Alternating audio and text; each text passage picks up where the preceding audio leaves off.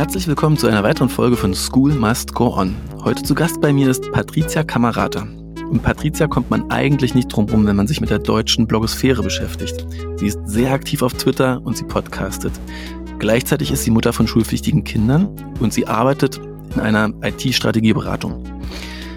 Ich bin total beeindruckt von der Bandbreite der Themen, die Patricia und ich in diesem Podcast berühren. Wir steigen ein und wir sprechen über die Paardynamik in Elternbeziehungen und über Patrizias Buch Raus aus der Mental Load Falle. Sie war diejenige, die das Wort Mental Load in Deutschland etabliert hat. Und es ist super spannend, mit ihr darüber zu sprechen, aber auch darüber, wie sie Digitalisierung in ihrer Erziehung einsetzt, wie sie auf Schule schaut, auf Digitalisierung von Schule und auf das System Schule. Es sind wieder 50 Minuten geworden. Ein langer Podcast, aber von extrem hoher Informationsdichte. Ich bin sehr beeindruckt davon, zu wie vielen Themen ich mit Patricia sprechen konnte und wie fundiert ihre Meinungen sind und wie tief ihre eigenen Erfahrungen und Reflexionen in diesen Themen sind. Ich wünsche euch viel Spaß beim Zuhören. Hallo Patricia. Hallo. Patricia, ich freue mich tierisch, dass du dabei bist ähm, heute in dem Podcast und ähm, du als echtes Urgestein der, der Mami-Bloggerin-Szene Deutschlands. Ähm, wenn du magst, stell dich doch kurz vor und sag, wer bist du und was machst du? Ja, mein Name Patricia Camarata. Ich ähm, bin schon seit Anfang der 2000er, wie du gesagt hast, Urgestein als Bloggerin im Netz unterwegs, ähm, habe aber die letzten Jahre auch äh, Spaß äh, gefunden an Podcasten ähm, und äh, über äh, beide äh, Medien sozusagen bin ich auch zum Buchschreiben gekommen.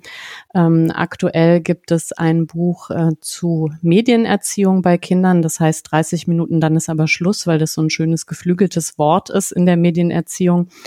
Äh, und es gibt noch ein zweites Buch, das heißt Raus aus der Mental Load Falle. Und das sind so eigentlich die wichtigen Sachen, die man zu mir wissen kann.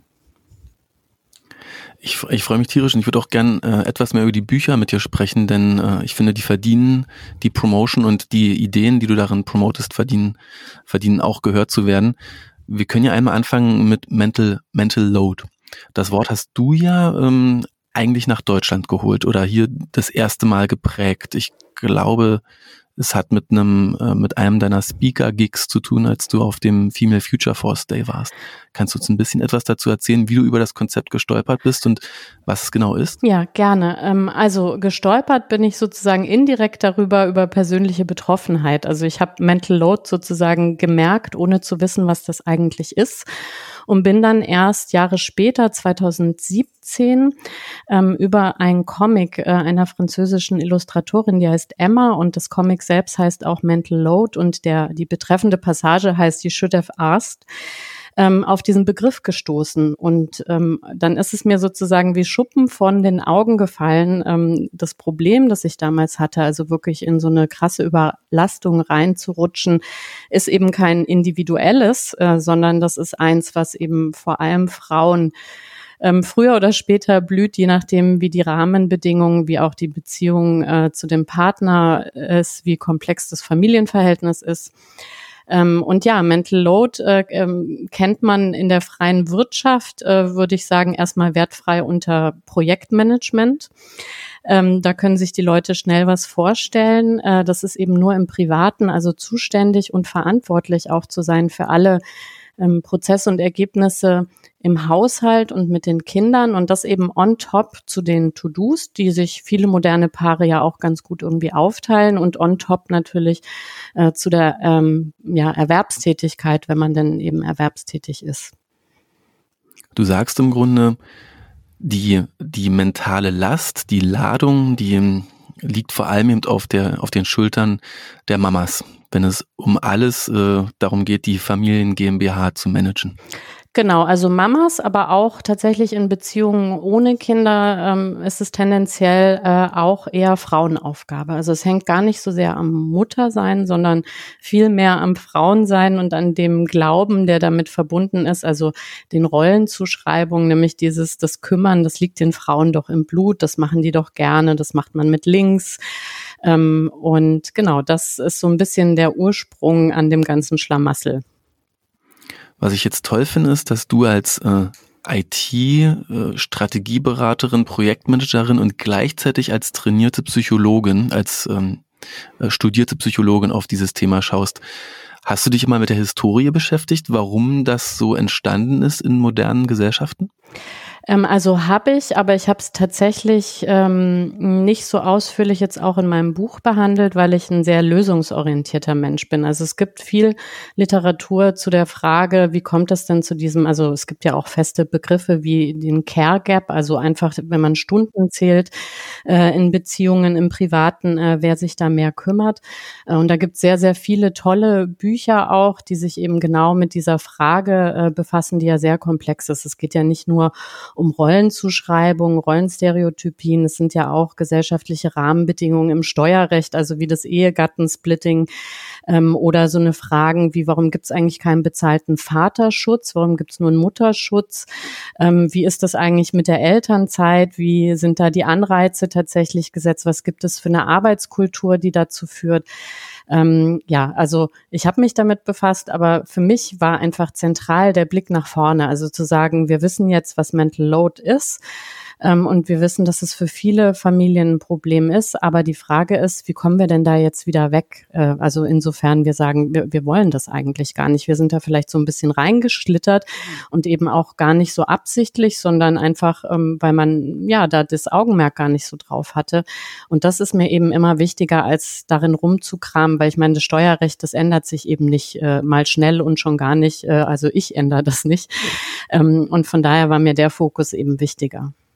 Ja, ich finde das super. Pragmatisch bleiben, lösungsorientiert sein. Und natürlich sind ja heute auch viele bereit, Muster zu entdecken, in denen sie unterbewusst drinstecken, wenn man äh, darüber spricht und bereit, Dinge zu ändern. Was sind denn Änderungsideen, die du in deinem Buch gibst?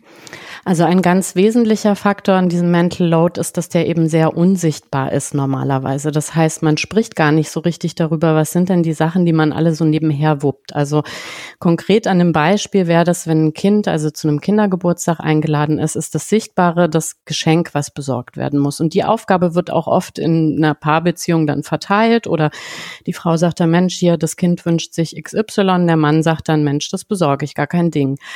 Aber das Ganze drumherum ist eben unsichtbar, nämlich ähm, wann ist denn das, wie kommt eigentlich die Einladung zu einem, wer bestätigt das bei den anderen Eltern, ähm, was ist denn eigentlich der Geschenkewunsch, wie kommt das Kind von der Schule zu der Geburtstagsfeier, wer schreibt die Vollmacht für die Lehrerin, wer sorgt, dass die da auch ankommt, wer hat die Telefonnummern, die Adresse, was weiß ich. Äh, und das gilt äh, quasi, was jetzt in einem Beispiel ist, das ist sozusagen hundertfach im Alltag und deswegen ist der allererste Schritt raus aus dieser Mental Load Falle, sich mal zu unterhalten, was sind denn diese unsichtbaren Dinge, die eben einen Partner belasten und der andere sieht sie nicht, weil es einfach bis jetzt nicht seine Verantwortung war. Und wenn man das schafft, das geht so auf verschiedene Arten und Weisen. Ich bin ja ganz großer Fan von Excel und in, insofern ähm, finde ich das halt toll, wirklich mal sich die Mühe zu machen, diese Sachen alle aufzuschreiben äh, und dann aber schlauerweise nicht nur darin hinterzuschreiben, eben also ähm, wer das macht, sondern auch wie oft oder wer das initiiert auch als zweite Stufe und wie oft das im Alltag anfällt. Und da hat man dann schon die ersten Aha-Erlebnisse, wenn man wieder auf diese Geschlechterstereotypen Stereotypien guckt, nämlich dass Frauen oft Aufgaben haben, die eben sehr oft im Alltag vorkommen und die auch an eine harte Deadline gebunden sind. Also dieses Kinder vom Kindergarten abholen, der um 17 Uhr zumacht, ähm, da hat man eben sehr wenig Spielraum. Wenn man erwerbstätig ist, ist das auf jeden Fall immer so ein ähm, zusätzlicher Stress, da dann auch den äh, Stift dann fallen zu lassen und in den Kindergarten zu eilen. Und männliche Aufgaben sind eher so Dinge, die ein bisschen seltener vorkommen, Auto zum TÜV bringen, ähm, Batterien im Rauchmelder auswechseln, ähm, Updates für Rechen, Rechner zu machen, wenn man die nicht automatisiert hat. Ähm, und die sind halt auch oft im Alltag nicht an diese Deadlines gebunden. Und das ist so ein ganz wichtiger Aha-Effekt. Und da geht es eigentlich wirklich nur ums Sehen und ums Miteinander darüber sprechen und um die gegenseitige Wertschätzung, dass man sagt, Mensch, das habe ich wirklich nicht auf dem Schirm gehabt, dass du dich um all die Sachen kümmerst. Und das ist dann auch beiderseitig, weil bestimmte Dinge eben durch, ähm, ja, äh, wie es eben verteilt ist, historisch, ähm, sehen auch dann eben die Partnerinnen nicht, dass sie sagen, ach ja, stimmt, wenn wir in Urlaub fahren, du kümmerst dich immer darum, dass dann der Reifendruck stimmt, der Ölstand der richtige ist, das Auto voll getankt ist, etc.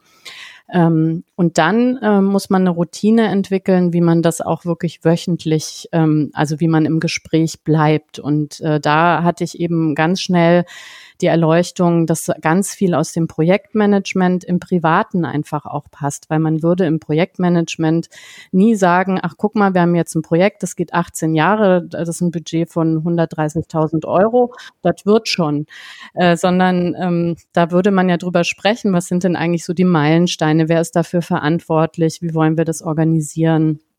Und das muss man im Privaten eben auch machen.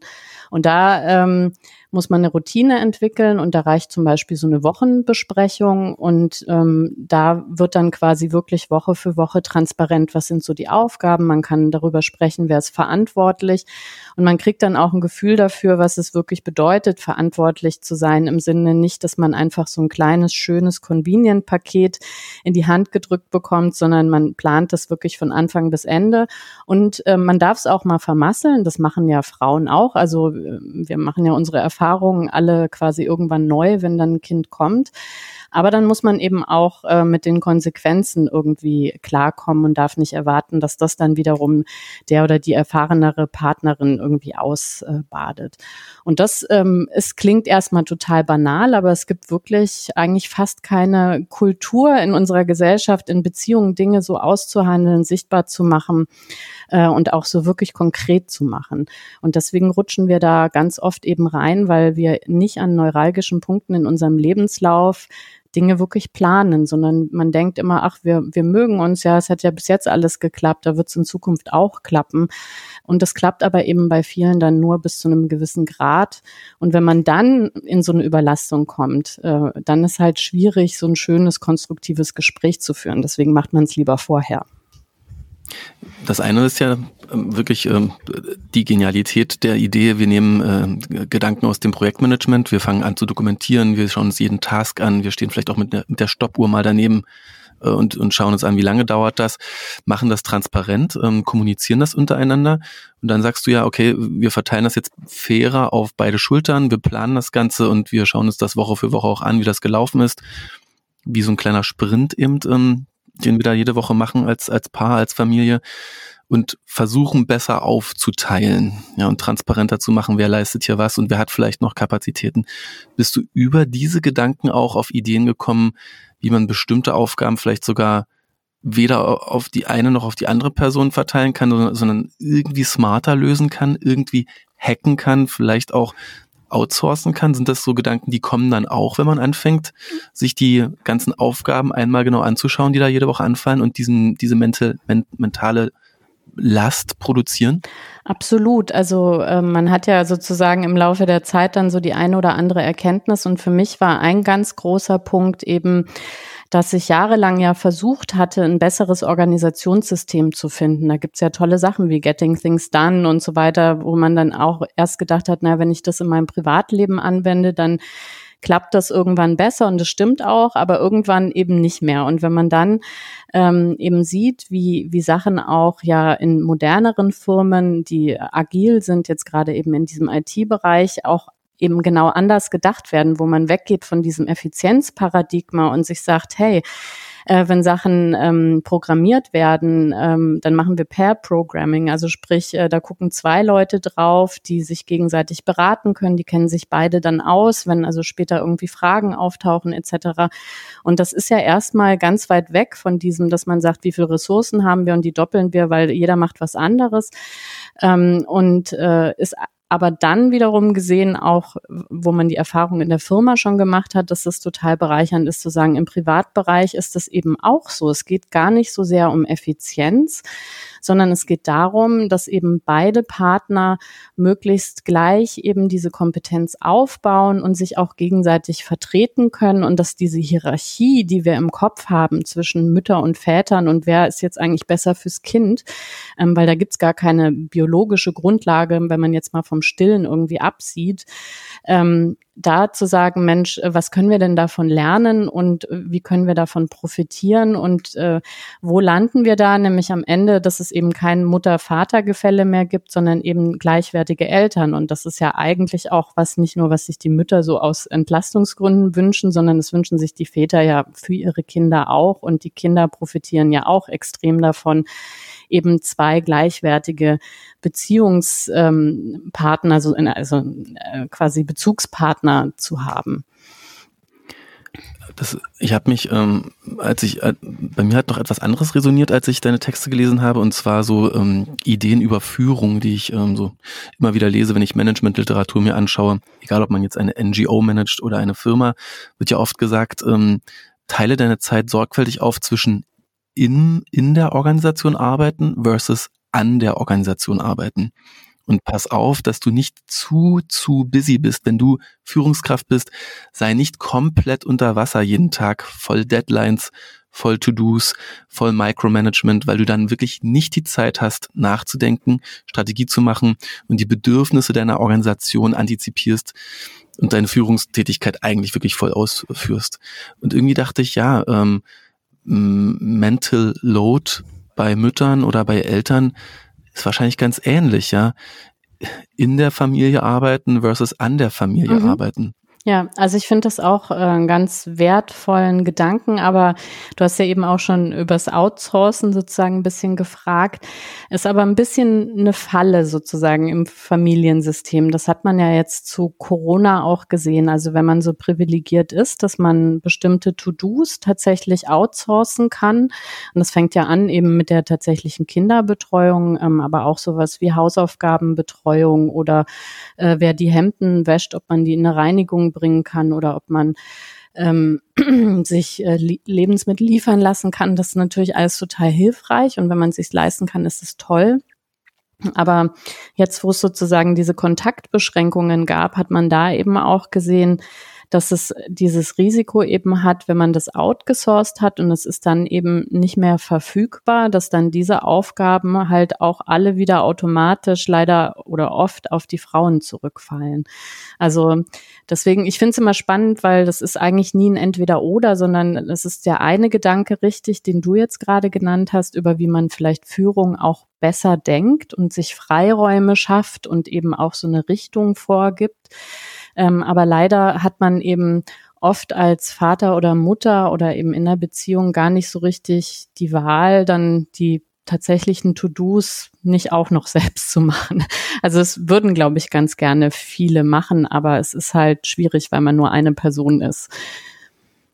Kommt man dann, äh, wenn man weiter darüber nachdenkt, automatisch an den Punkt, dass man sagt, dieses Konzept der Nuclear Family, Mutter, Vater, Kind, Kind, ist eigentlich nicht optimal. Großfamilie, ein ganzes Dorf, Co-Parenting, ähm, Co-Living, wäre doch da eigentlich viel besser. Absolut. Und das ist ja auch nicht eine Sache, die jetzt erst äh, klar geworden ist, sondern dieses, man braucht äh, ein ganzes Dorf, um ein Kind großzuziehen.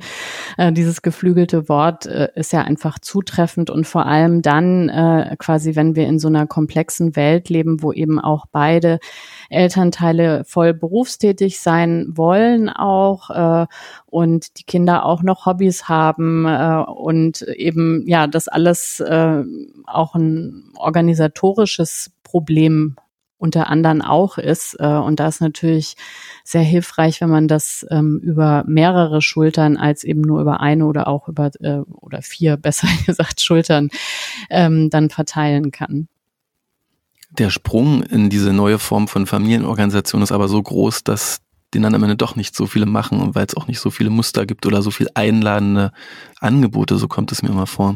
Ja, das äh, ist tatsächlich, also mich hat das im Kind in der zur Kindergartenzeit schon immer äh, gewundert, dass wenn es da einzelne Tage gab, äh, wo die Kita eben geschlossen hatte, dass sich da nicht sozusagen eben auch wieder automatisch eigentlich so ein System ergeben hat, dass man gesagt hat, hey, wir sind jetzt irgendwie, weiß ich nicht, fünf Elternpaare, die sich irgendwie gut kennen, die Kinder mögen sich und wir setzen uns dann mal hin und verteilen diese Tage, so dass wir also nicht fünf Urlaubstage nehmen müssen, sondern jeder nur einen und ob man jetzt auf ein, zwei oder fünf Kinder irgendwie an dem Tag aufpasst, ist ja eigentlich auch egal. Ähm, aber da braucht es eben diese, diese aktive Kommunikation und die Idee und den Willen, ähm, um eben solche Sachen dann tatsächlich auch umzusetzen. Und wenn man das nicht macht, dann passiert es eben doch, dass dann fünf Elternpaare sich jeweils fünf Urlaubstage sozusagen äh, nehmen, um fünf Tage abzudecken, was eigentlich totaler Quatsch ist. Es wäre am Ende für die Kinder ja sogar schöner, zu fünf zu sein, äh, als eben alleine dann zu Hause zu sein. Wenn es um die Digitalisierung der Bildung geht, denke ich oft, dass die Vernetzung von Eltern als, als, als ja eigentlich als Lobbygruppe, politische Gruppe, wichtige Wählerstimmen, ja, immer eigentlich wenig gehört wird. Dass ich denke oft, äh, Eltern, die, die wachsen so aus ihrer Betroffenheit immer wieder raus. Sie sind Kita-Eltern, dann sind sie Grundschuleltern, dann sind sie Sek 1, dann Sekundarstufe 2 Eltern, dann geht es schon wieder am Studiengänge und äh, Berufsorientierung und äh, man hat gerade erst begriffen als Eltern, was die Herausforderungen in dieser Lebensphase des Kindes eigentlich gerade sind und ähm, die die die das die Leistung, die Institution Schule, Kita oder Universität da leisten sollen und dann ist man aber eigentlich auch schon wieder raus, kann sich gar nicht organisieren und es gibt wenig hauptamtliche Elternvertretungen in Deutschland. Und siehst du das auch? Hast du auch das Gefühl, die Eltern als Gruppe sind eigentlich nur so maximal mittelmäßig gut organisiert in Deutschland? Absolut. Und ähm, ich glaube, es ist tatsächlich ja bei vielen so, ich weiß jetzt nicht die durchschnittlichen Zahlen, aber wenn man eben bei den Geschwisterkindern nicht diese großen Altersunterschiede hat, ähm, dann ist es genau wie du beschrieben hast, dass da, wo man verstanden hat, Mensch, so und so könnte es eigentlich besser laufen, ist man schon wieder mit ganz anderen Themen beschäftigt. Und dieses große System, äh, jetzt vor allem auch dann Schule, das ist ja auch sehr träge und sehr zäh, selbst wenn man dann eben sich äh, in verschiedene Gremien wählen lässt ähm, ist es immer in dem Bewusstsein, dass die Veränderung, die man bewirkt, ist nicht die Veränderung, von der man selber profitiert, sondern die Generation danach. Äh, und da muss man schon äh, großzügig sein äh, mit seiner Zeit und dem Herzen sozusagen, dass man sagt, dass diese Veränderung ist aber so wichtig für mich, dass ich mich an der Stelle trotzdem engagiere, auch wenn eben mein Kind direkt nicht davon profitiert. Ähm, und das ist ein äh, Riesenproblem, glaube ich, an, an diesem Veränderungswillen äh, eben in, in der Schule.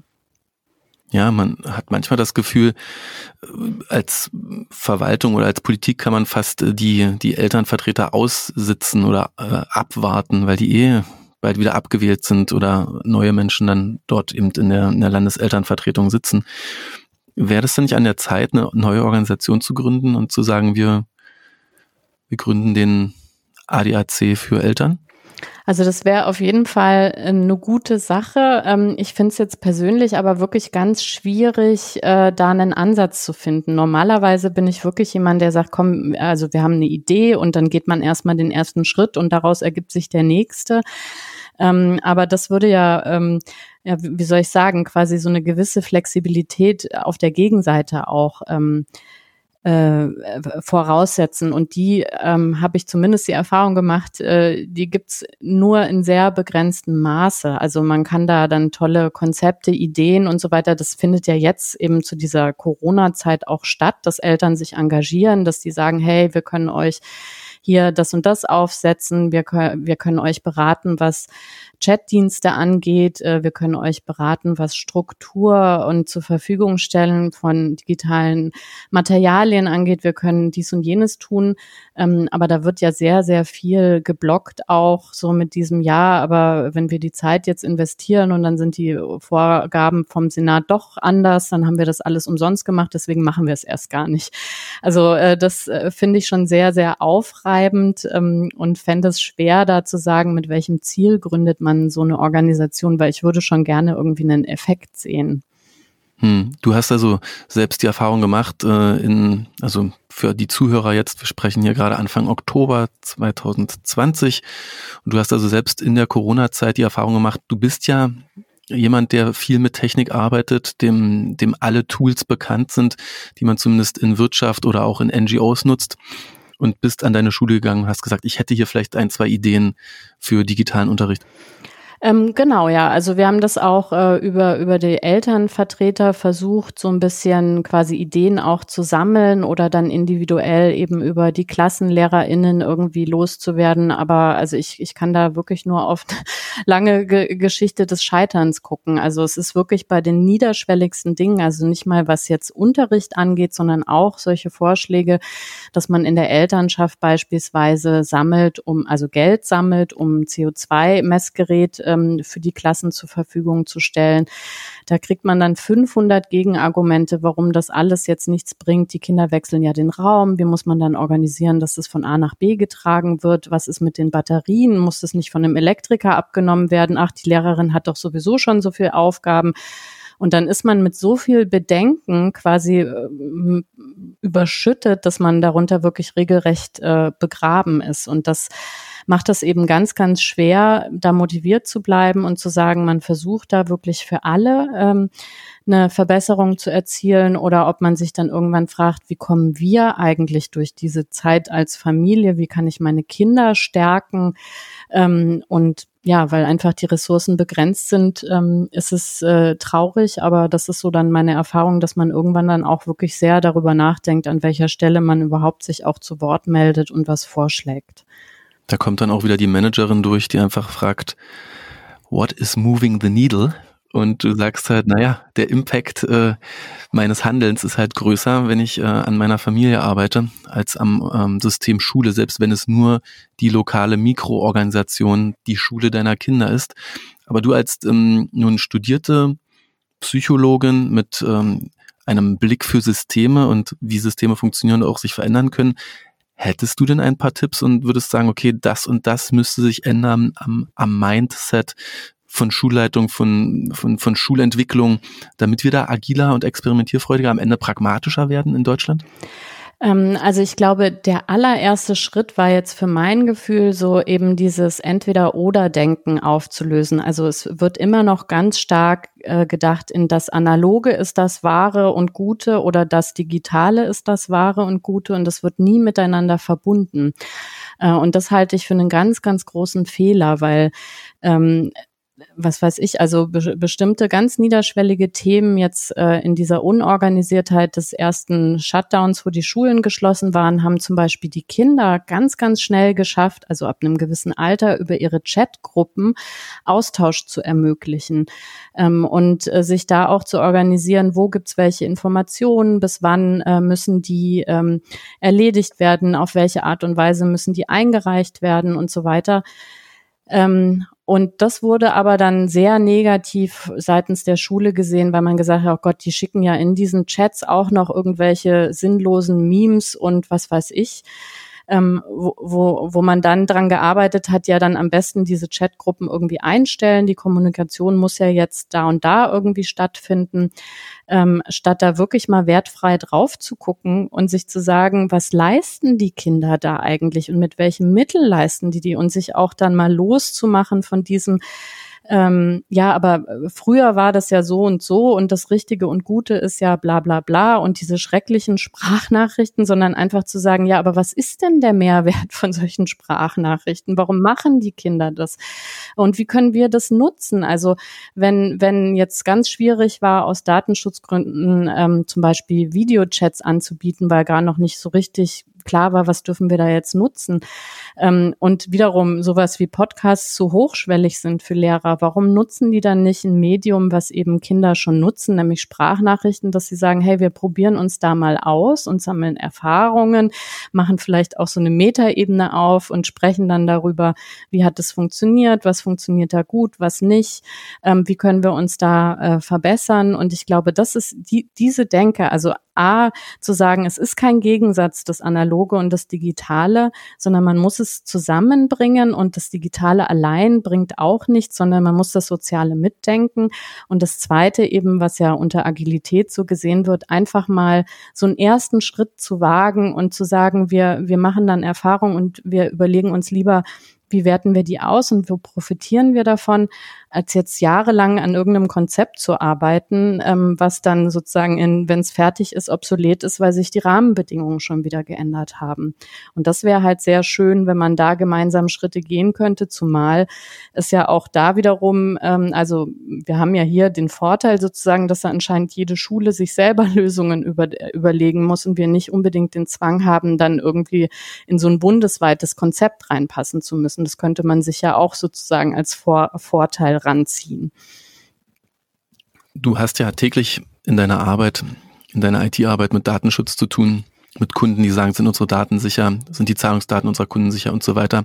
Was ist dein Kommentar auf die ähm, Datenschutzdiskussionen rund um Schule? Ähm, die ist äh, äh, schon sinnvoll. Also äh, ich äh, bin jetzt auch zum Beispiel kein Fan davon, dass man jetzt sagt, ach Mensch, es nutzen schon alle WhatsApp, äh, lass uns das doch auch tun.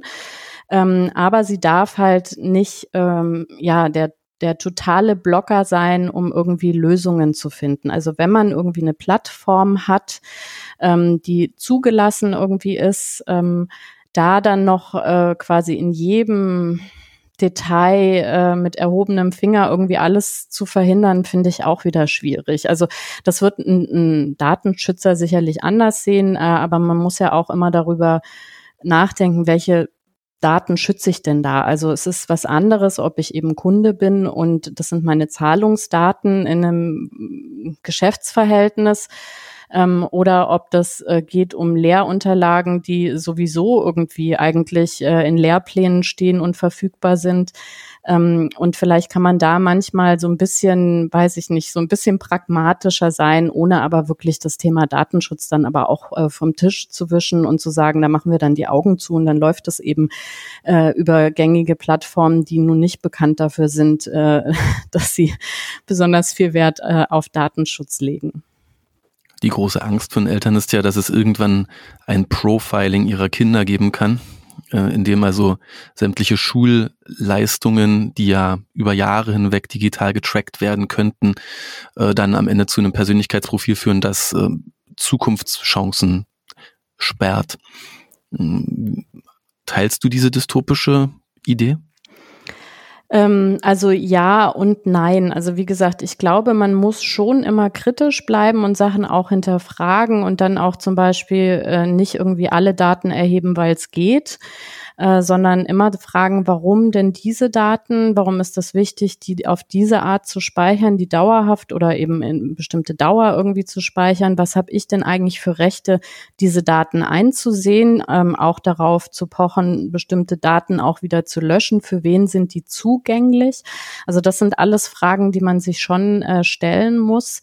Ähm, aber ich bin grundsätzlich immer Optimist und denke jetzt nicht immer, Sachen werden äh, gemacht äh, zu unserem Schlechten und das kann immer den schlechtmöglichsten äh, Ausgang nehmen, sondern dass man sagt, ich, ich, ich will informiert sein und ich will kritisch hinterfragen.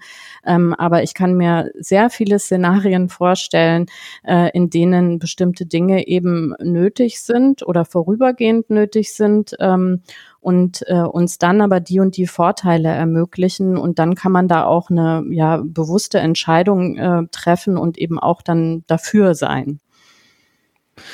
Mal noch ein anderes Thema. Die, ähm, wir leben jetzt ja gerade in Zeiten, in denen die äh, Regierung, aber auch verschiedene andere Parteien äh, zum Teil vorhaben, digitale Bildungsprojekte einzuschieben, staatliche Großprojekte ähm, diskutiert werden, die ähm, neue Plattformen entwickeln sollen, neue Inhalte entwickeln sollen.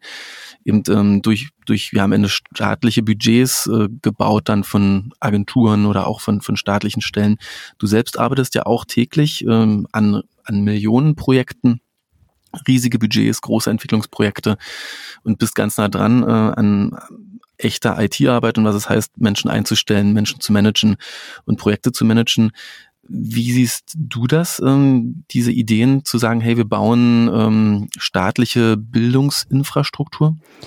Ähm, also das ist einerseits, glaube ich, äh, wichtig, um eben einen bestimmten Mindeststandard zu haben. Und auf der anderen Seite habe ich da immer so die Assoziation von so einem riesigen Tankschiff, was sich wahnsinnig langsam in Bewegung setzt und dann irgendwie wahrscheinlich auch nicht mehr zu bremsen ist. Ähm, und äh, dann verbindet sich das so aus meiner persönlichen Erfahrung, ähm, dass ja in vielen Firmen, wenn es Probleme gibt, ähm, ähm, man dann irgendwie hofft, es gibt jetzt, äh, wenn wir noch das 15. Tool ähm, entwickeln äh, und uns holen, äh, dann löst es unsere Probleme und ähm, die wir mit 14 äh, Tools noch nicht äh, haben lösen können, so ungefähr, äh, wo, wo ich immer drauf gucken würde, was gibt's denn schon, ähm, was hat sich schon bewährt und was waren denn dann die Probleme, die wir gerade versuchen mit einem neuen Anlauf, aber zu lösen, äh, ohne da eben wirklich ähm, ja von von oberster Stelle das perfekte für alle passende, alle Szenarien individuell angepasste äh, Projekt äh, oder Software oder was auch immer dann hinten rauskommen soll äh, zu zu starten. Also ich äh, ich würde mir da wünschen, dass man viel mehr guckt, was gibt es schon, was funktioniert äh, an verschiedenen Schulen schon und dass man da sozusagen von so Best-Practice-Beispielen und den Erfahrungen, die schon da sind, einfach viel stärker ähm, profitiert, als dass man jetzt wirklich äh, auf so einem auf so einer Tabula Rasa anfängt, eben auch, also es gibt ja auch ganz viele Tools, dass man eben Open Source äh, Tools irgendwie benutzt und die ähm, äh, nutzt und da so Geld spart oder Geld ausgibt für, für individuelle Anpassungen und nicht eben für Lizenzen oder für kompletten Neubau von solchen äh, Projekten. Also das ähm, äh, ja, glaube ich, ist eine sehr, sehr schwierige Aufgabe, aber es wird, glaube ich, noch immer sehr klassisch und sehr träge alles äh, gemacht, weil einfach dahinter auch immer diese ganzen politischen Prozesse sind, äh, die, die das eben wenig flexibel machen wahrscheinlich. Und hast du das Gefühl, Entscheidungen werden dort gemacht von Menschen, die gar nicht so viel Ahnung haben, wie IT-Projekte eigentlich laufen?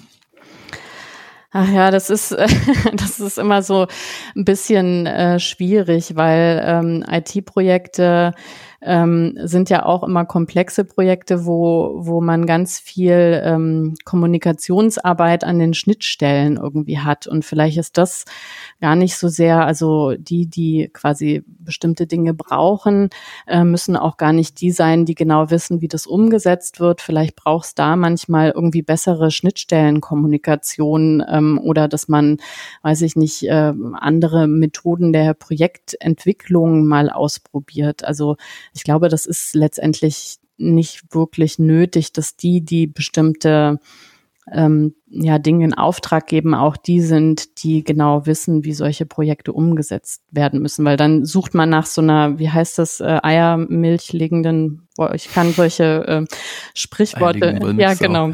Äh, und äh, wenn man die dann ganz lange suchen muss, dann kommt man ja auch nicht voran im Projekt. Du sagst also bessere Product Owner, Pro Projektmanager oder Produktmanager, die also diese Übersetzungsarbeit möglich machen, auf die aber auch gehört werden kann und mit denen gemeinsam so ein Projekt entwickelt wird und nicht schon vorher am weißen Brett einmal das komplette Großprojekt skizziert, ohne zu wissen, welches Feature eigentlich überhaupt Impact haben wird. Dann gehen wir doch nochmal, wenn du noch einige Minuten, einige Minuten für uns hast, nochmal ganz tief rein in das Thema Familienarbeit. Und ähm, du hast ja vorhin schon gesagt, dass du deine Energie dorthin channelst, wo sie auch wirklich äh, einen Effekt hat ähm, auf die Arbeit mit deinen Kindern. Du bist ja Mama von Schulkindern. Also du bist voll drin in unserem Thema hier. Wie hast du denn jetzt ähm, für dich die Arbeit mit digitalen Medien oder überhaupt das Digitale bei euch in der Familie verankert? Gibt es da so einen, ein, ein, ein, ein, so zehn, zehn Regeln, die stehen in der Küche, wie wir mit unseren Handys, wie wir mit unseren ähm, sozialen Medien und unseren Profilen agieren? Oder wie, wie baust du Policy, wie machst du Regeln bei dir zu Hause und setzt die durch?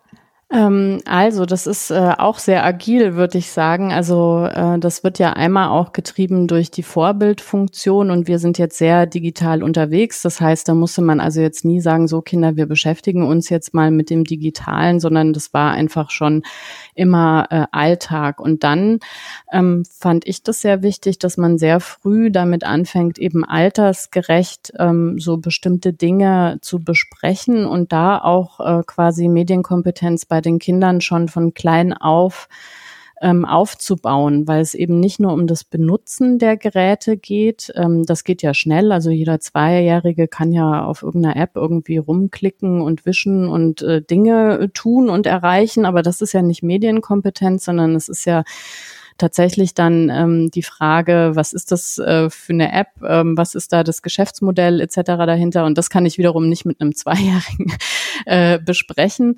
Ähm, aber ähm, bei uns war einfach das, was jetzt gerade sozusagen für die Kinder interessant ist, immer der Einstiegspunkt. Dann haben wir Eltern uns informiert, was, was dazu wichtig ist oder warum bestimmte Dinge so sind, wie sie sind. Also das ist ja manchmal auf der Metaebene auch total interessant. Warum wollen zum Beispiel Vierjährige 500 Mal Paw Patrol eine bestimmte Folge sehen äh, und warum ist das sogar gut für die Kinder? Ähm, und das äh, fand ich immer wichtig, sich damit auseinanderzusetzen und nicht eben so seine Meinung in den Vordergrund oder seine eigene Gelangweiltheit, dass man sagt, ich kann es echt nicht mehr sehen, können wir jetzt bitte irgendwie eine andere Folge sehen oder die Serie nie wieder und dann dadurch irgendwie einen Konflikt äh, verursacht.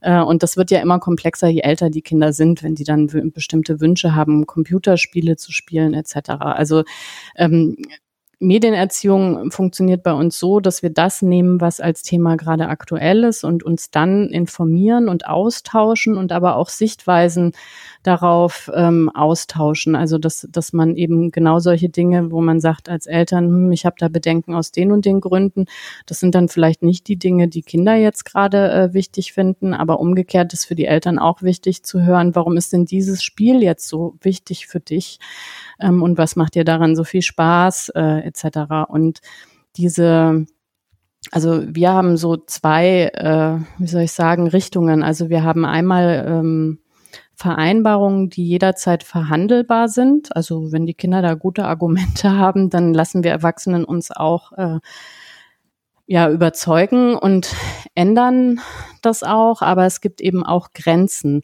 Äh, und diese Grenzen, die sind eben nicht verhandelbar, sondern die sind einmal besprochen und dann sind die da. Aber damit ist eben eher sowas gemeint, wie findet zum Beispiel Kommunikation im ähm, digitalen statt? Was sind da quasi Sachen, die eben nicht gehen?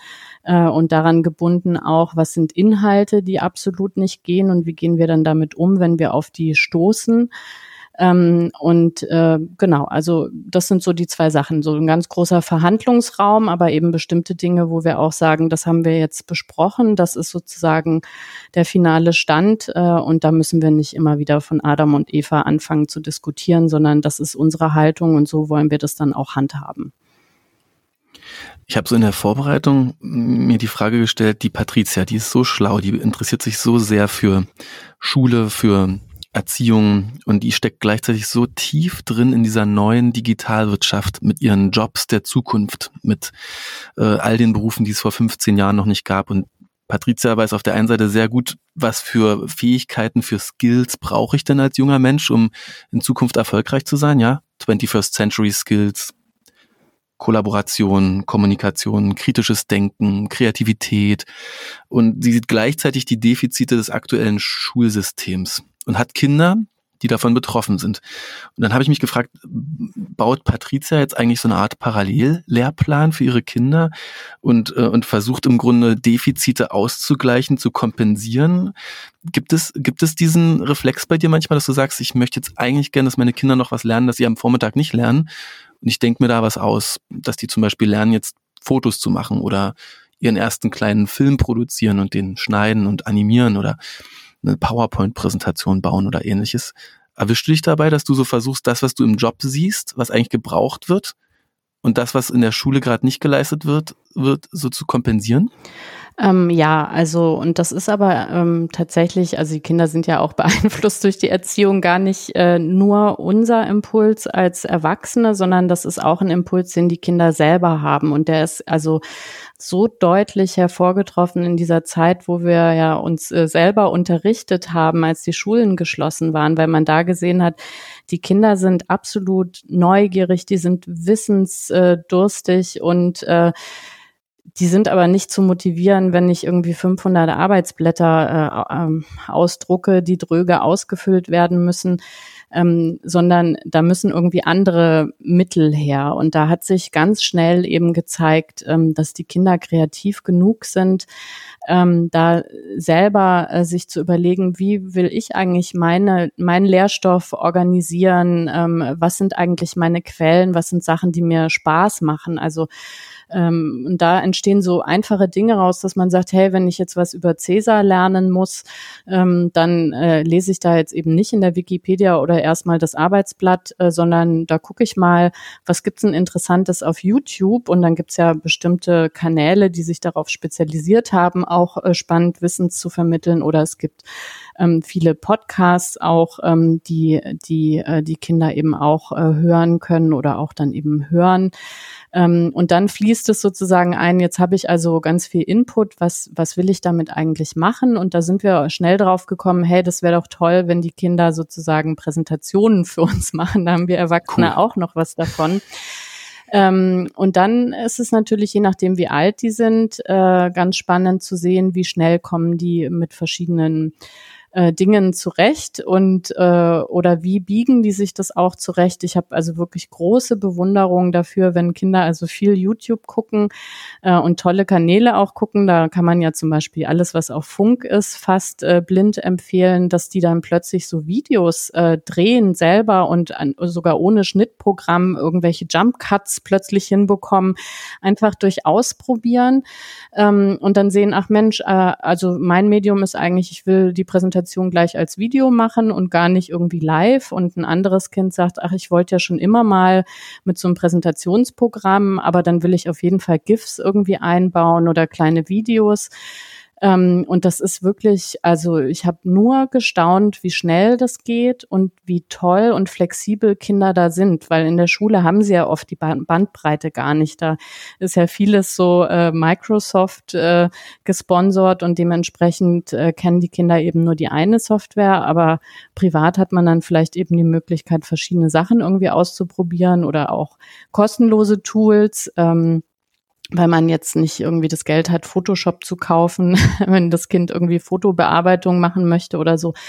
Äh, und das ist also ich, ich also ich war wirklich nur baff, äh, was die jeden Tag äh, produziert haben und auch äh, quasi ohne, ähm, dass man sagen musste, hey, jetzt mach mal dies, jetzt mach mal das, sondern dass man äh, da manchmal irgendwie am späten Abend ein Kind mit leicht roten Augen im Flur getroffen hat, was dann sagte, weißt du eigentlich, was damals im Irland bei dem Potato Famine genau der Auslöser war, ein Vulkanausbruch und dann kriegt man plötzlich einen Vortrag Vortrag über 15 Minuten und denkt so, ja stimmt, das habe ich in der Schule auch mal gehabt, aber alles nicht mehr präsent. Also das ist schon, ähm, also das müssen wir als Erwachsene eigentlich gar nicht mehr anstoßen, sondern dadurch, dass die sich auch sehr ähm, vertraut fühlen im Digitalen, sind die auch sehr angstlos. Die wissen halt, ich mache ordentlich Backups äh, und dann kann ich alles Mögliche oder speichere Arbeitsstände und dann kann ich Dinge einfach auch ausprobieren. Und das ist auch gar nicht schlimm, wenn da mal was schief geht. Und wenn irgendwas nicht klappt, dann